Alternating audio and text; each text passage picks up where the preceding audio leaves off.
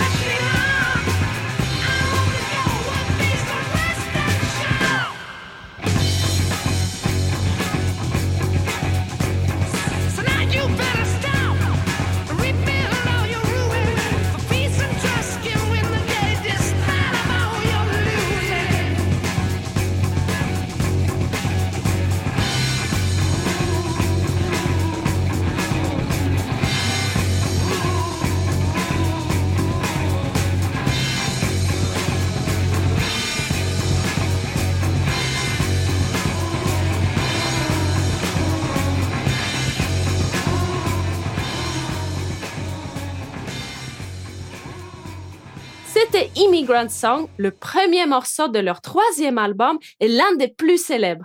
Les paroles sont inspirées par la mythologie nordique et par les expériences du groupe en tournée, en particulier en Islande et lors de leurs différents voyages. La carrière de Led Zeppelin n'a duré que dix ans, dix années au cours desquelles ils ont produit huit albums studio. Ils ont laissé une empreinte indélébile sur les années 70 et ont changé l'histoire du rock à tout jamais. Dans cet épisode, nous allons explorer les éléments qui ont rendu le groupe si légendaire et si mythique et pourquoi ils sont souvent considérés comme les dieux du rock.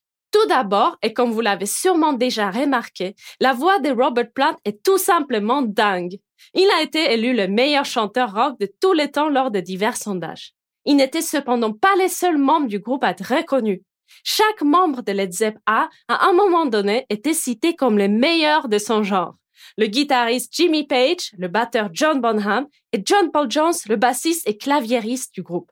Ensuite, c'est cette dynamique unique entre les quatre musiciens qui a été remarquable et qui a opéré une certaine magie. Ils ont créé une harmonie exceptionnelle, produisant une musique tout simplement magnifique et captivante tant sur scène qu'en studio. Led Zeppelin a vu le jour en 1968 après la dissolution du groupe de la British Invasion, les Yardbirds, dont nous avons brièvement parlé dans l'épisode 4 de ce podcast. Le guitariste du groupe, Jimmy Page, et le bassiste Chris Dreja avaient l'intention de poursuivre l'aventure du groupe et étaient à la recherche d'un chanteur et d'un batteur. Ils ont rapidement trouvé Robert Plant et John Bonham, tous deux membres à l'époque du groupe Band of Joy. Par la suite, Chris Dreja a quitté le groupe pour devenir photographe et il a été remplacé par John Paul Jones. Le groupe a donné son tout premier concert sous le nom The New Yardbirds, mais a rapidement changé son nom pour devenir Led Zeppelin. Une anecdote intéressante sur le nom, en mai 1966, Keith Moon et John Entwistle de Who ont enregistré le morceau Beck's Bolero avec Jimmy Page, John Paul Jones et Jeff Beck. L'enregistrement s'est bien passé ils ont évoqué l'idée de former un nouveau groupe ensemble. Moon aurait prédit que le groupe ferait un flop en disant qu'il s'écraserait comme un ballon en plomb. Page se souviendra de cette plaisanterie deux ans plus tard lorsqu'il créa les Zeppelin. Le nom du groupe a également été inspiré par l'accident du Zeppelin au dirigeable Hindenburg qui est représenté sur la pochette de leur premier album sorti en 1969.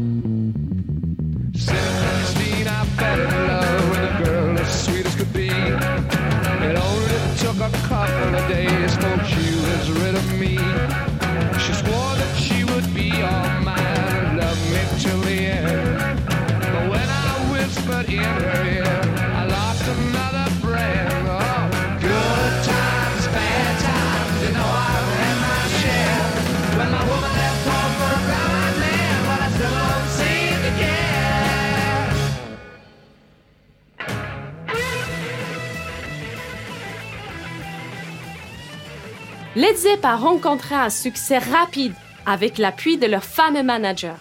Peter Grant, qui était déjà le manager de Yardbirds, a immédiatement pris en charge le rôle de manager pour le groupe. Il a réussi à faire signer le groupe chez Atlantic Records en leur obtenant une avance de 200 000 dollars du jamais vu à l'époque. Et ce qui est encore plus étonnant est que Atlantic Records a signé le groupe sans même les avoir vus jouer ou entendus. Peter Grant avait une sacrée réputation qui était renforcée par son caractère explosif et sa détermination à protéger les intérêts de Led Zepp. Avant d'être leur manager, il a été catcher, videur, puis manager de Chuck Berry, de Everly Brothers et de Gene Vincent. Valait mieux pas se prendre la tête avec lui. Led Zepp ont sorti leurs quatre premiers albums entre 1969 et 1971. Leurs deux premiers albums étaient principalement ancrés dans le blues rock bien heavy, beaucoup plus heavy que la plupart de ce qui était fait jusqu'à présent. Le premier album est varié et démontre tout de suite leur style unique. À l'époque, de nombreux groupes étaient inspirés par le blues et utilisaient des éléments de ce genre sans nécessairement créditer les sources. Les Zepp ont eux aussi été influencés par d'autres artistes et il y a des cas où ils ont été accusés d'avoir plagié des morceaux de blues sans les créditer correctement. Un exemple notoire est le morceau Whole Lotta Love sur le deuxième album. Il puise ses racines dans You Need Love, une composition de Willie Dixon interprétée par Muddy Waters en 1962. Dixon a intenté un procès en 1985 qui s'est réglé à l'amiable. Il est maintenant crédité en tant que co-auteur. Et comme si cela ne suffisait pas, Steve Marriott du groupe The Small Faces a fait une reprise du morceau de Dixon avant Led Zepp et on peut se rendre compte très clairement que Robert Plant copie la manière dont Steve Marriott a chanté le morceau. Malgré cela, Whole Lotta Love est l'un de leurs morceaux les plus connus à ce jour.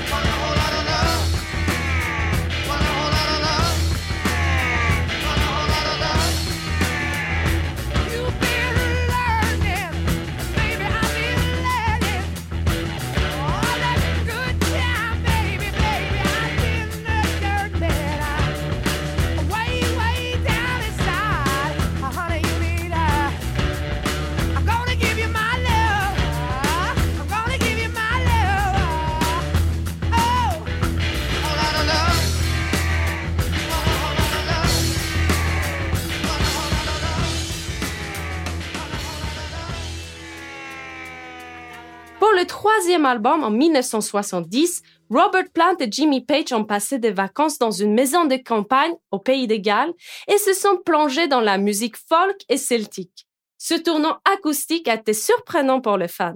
Le blues rock énergique qui caractérisait le son de Led Zepp a été adouci, laissant place à une atmosphère envoûtante de folk rock mystique.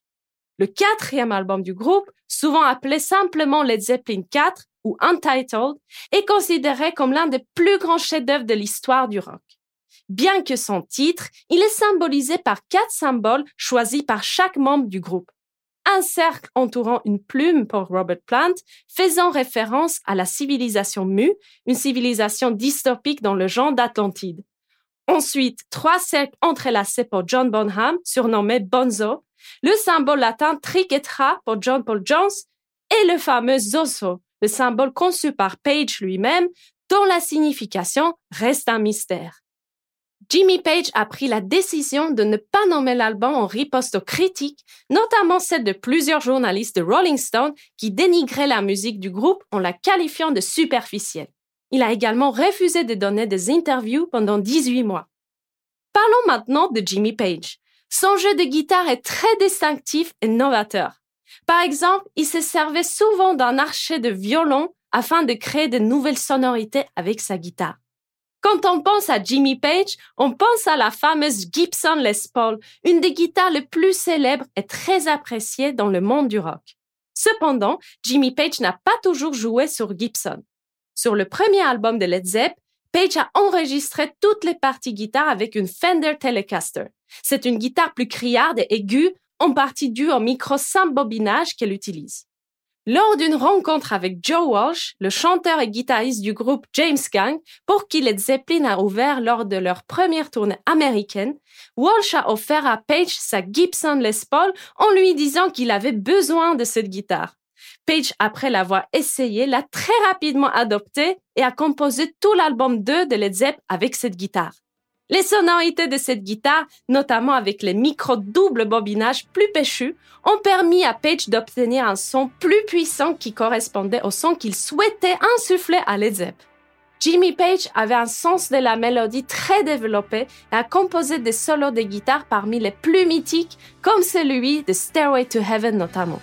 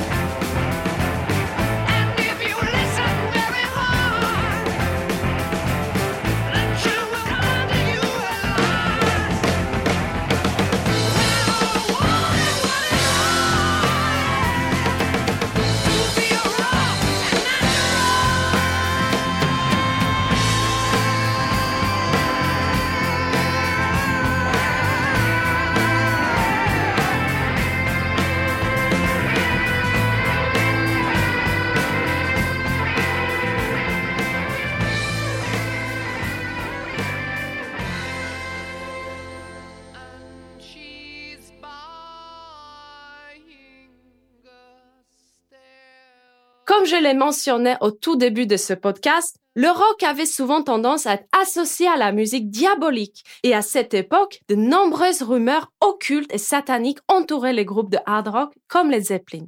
Ces rumeurs étaient parfois exploitées et même intégrées dans leurs performances.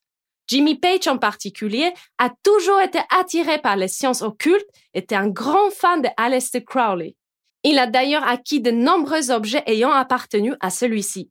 Son intérêt a même poussé Page à acheter la propriété Bolskin House qui avait appartenu à Crowley entre 1898 et 1913 et qui avait été le lieu de cérémonies sataniques, de messes noires et de sacrifices dédiés aux forces du mal.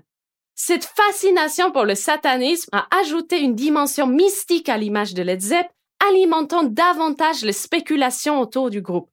À un moment donné, une rumeur circulait même selon laquelle des messages sataniques étaient enregistrés et pouvaient être entendus à condition de jouer le vinyle à l'envers. Il y a une atmosphère mystérieuse de Led Zeppelin qui est particulièrement perceptible dans plusieurs de leurs morceaux, notamment Days and Confused, Misty Mountain Hop et No Quarter, pour n'en citer que quelques-uns. John Paul Jones était connu pour improviser sur ses claviers pendant les concerts, jouant parfois des bouts d'œuvres classiques, notamment de Rachmaninoff. Lors d'un concert en 1977, l'interprétation de No Quarter a duré 36 minutes, soit cinq fois plus long que la version de l'album.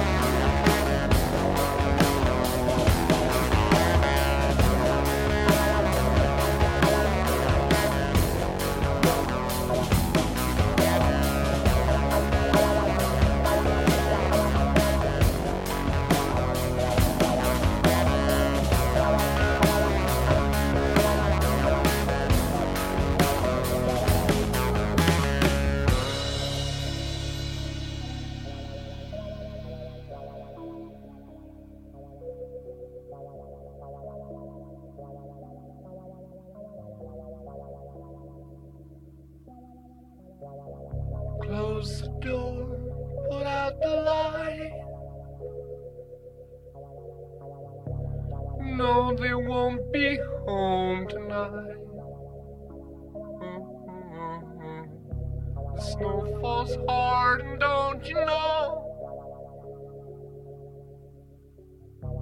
The winds of Thor are blowing cold. They're wearing steel that's bright and true.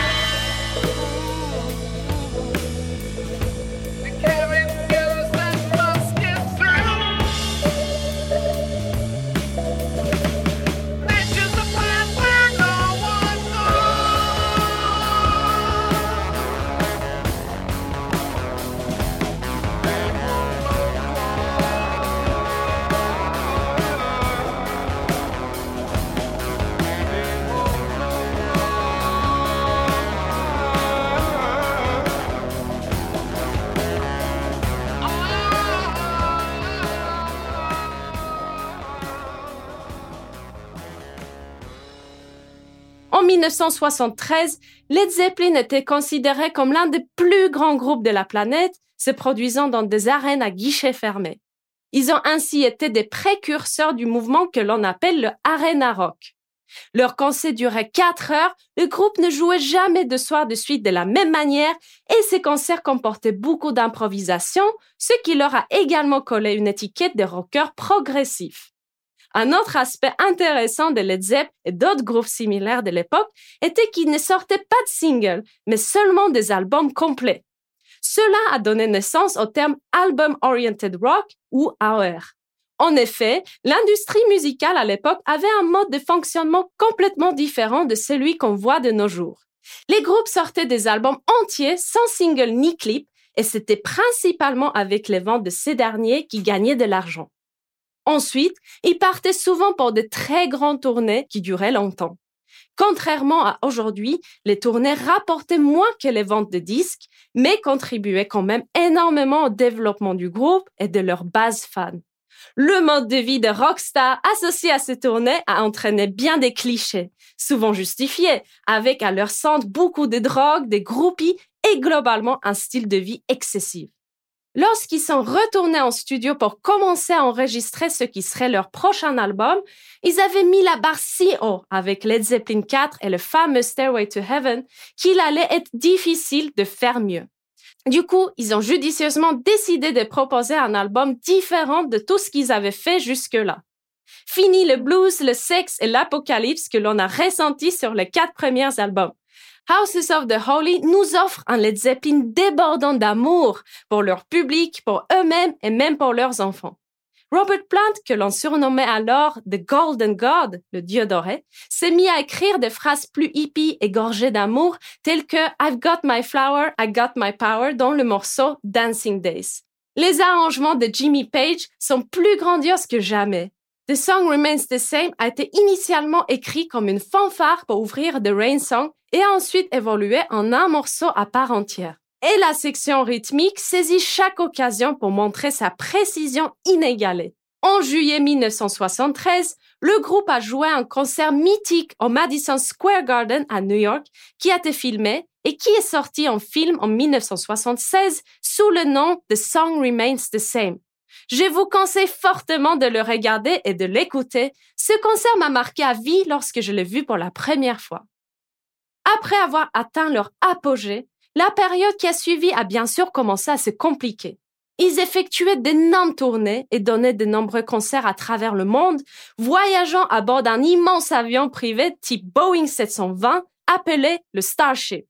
Jimmy Page et John Bonham sont tombés dans la drogue, Jimmy dans l'héroïne et John dans l'alcool. John Paul Jones envisageait de quitter le mode de vie de rockstar pour se consacrer davantage à sa famille, mais il a été persuadé par Peter Grant de rester. Le groupe a quand même persisté et en 1974, ils ont lancé Swan Song Records, leur propre label dont le logo est celui d'un ange.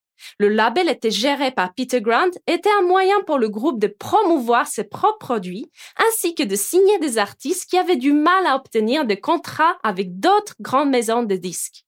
La décision de lancer le label est intervenue après l'arrivée à terme du contrat de 5 ans de Led Zepp avec Atlantic Records. Le premier album produit sous le label Swan Song Records était Physical Graffiti en 1975, un double album très diversifié et créatif qui est mon album préféré d'eux après les Zeppelin 4. Les morceaux les plus connus sont notamment Kashmir et Custard Pie, mais l'un de mes morceaux préférés de cet album est In My Time of Dying. La guitare slide et la façon dont Robert Plant chante font de ce groupe l'un des plus séduisants au monde. Le morceau entier dure plus de 9 minutes, mais on va s'écouter le début.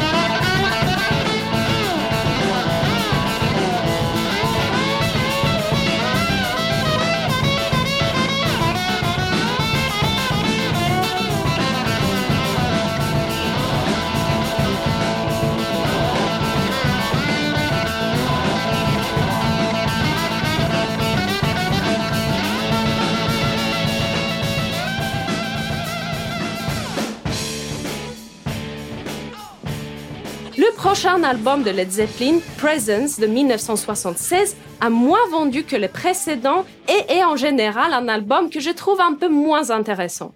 Sur cet album, on ne trouve pas des morceaux acoustiques, pas de clavier, seulement du rock pur et dur.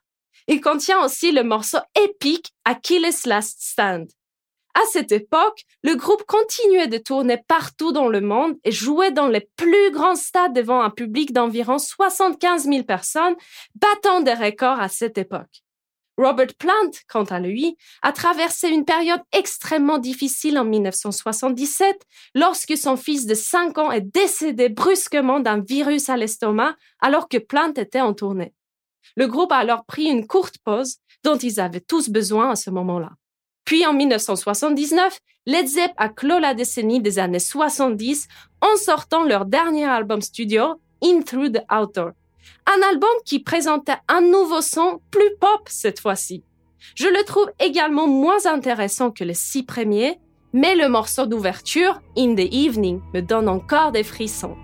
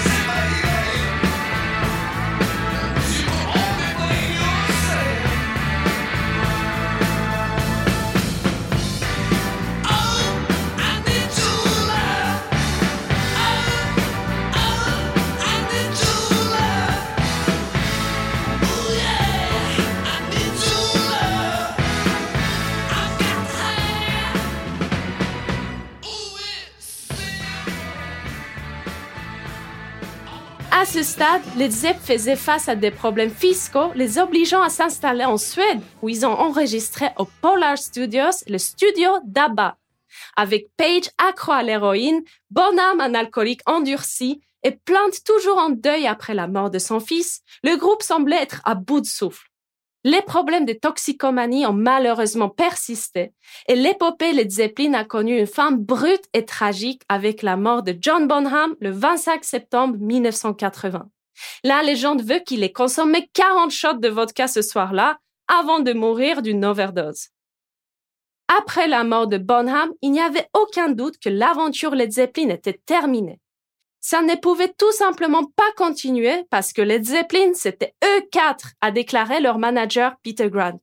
Mais le groupe devait encore un album à Atlantic Records et beaucoup d'argent aux impôts, tout en ayant quelques démos de morceaux. En particulier, Wearing and Tearing, Ozone Baby et Darlene, trois titres de session de In Through the Outer qui avaient tous été conservés pour une sortie future. Ainsi, deux ans après leur séparation officielle, Led Zepp a sorti leur dernier et leur plus court album studio, Coda, mettant fin à leur label Swan Song. Un morceau intéressant est Wearing and Tearing, un morceau hyper speed qui semble être mieux adapté à la génération punk qui émergeait. S'ils avaient continué, on peut imaginer que c'est la direction qu'ils auraient pris si la tragédie n'avait pas mis fin à leur histoire. Comme nous le verrons plus tard dans ce podcast, la fin des années 70 a pris un tournant énorme avec l'arrivée du punk. Depuis, le groupe s'est réuni brièvement sur scène lors de deux concerts, un pour le Live Aid en 1985 et puis en 88 pour les 40 ans de Atlantic Records. En 2007, le groupe s'est réuni une dernière fois pour jouer un concert grandiose à l'O2 Arena à Londres. Il n'y avait que 20 000 billets disponibles, mais plus de 20 millions de personnes étaient sur une liste d'attente, un record officiel. Robert Plant, Jimmy Page et John Paul Jones ont joué le concert avec Jason Bonham, le fils de John Bonham, à la batterie. Personne d'autre n'aurait pu mieux rendre hommage à Bonzo que son fils. Chacun des membres a poursuivi des carrières solo et dans d'autres groupes. En particulier, la carrière de Robert Plant est très variée et intéressante. Il a finalement sorti plus d'albums solo qu'avec les Zeppelin. Quant à John Bonham, il est reconnu pour sa puissance, son jeu de grosses caisses rapides avec un seul pied et son sens du groove. On peut notamment reconnaître son rythme caractéristique qui a inspiré de nombreux batteurs sur le morceau When the Levy Breaks que nous allons écouter pour conclure cet épisode. Et pour ma part, je vous dis à très bientôt pour parler du prochain grand groupe de hard rock des années 70. Stay safe and rock on!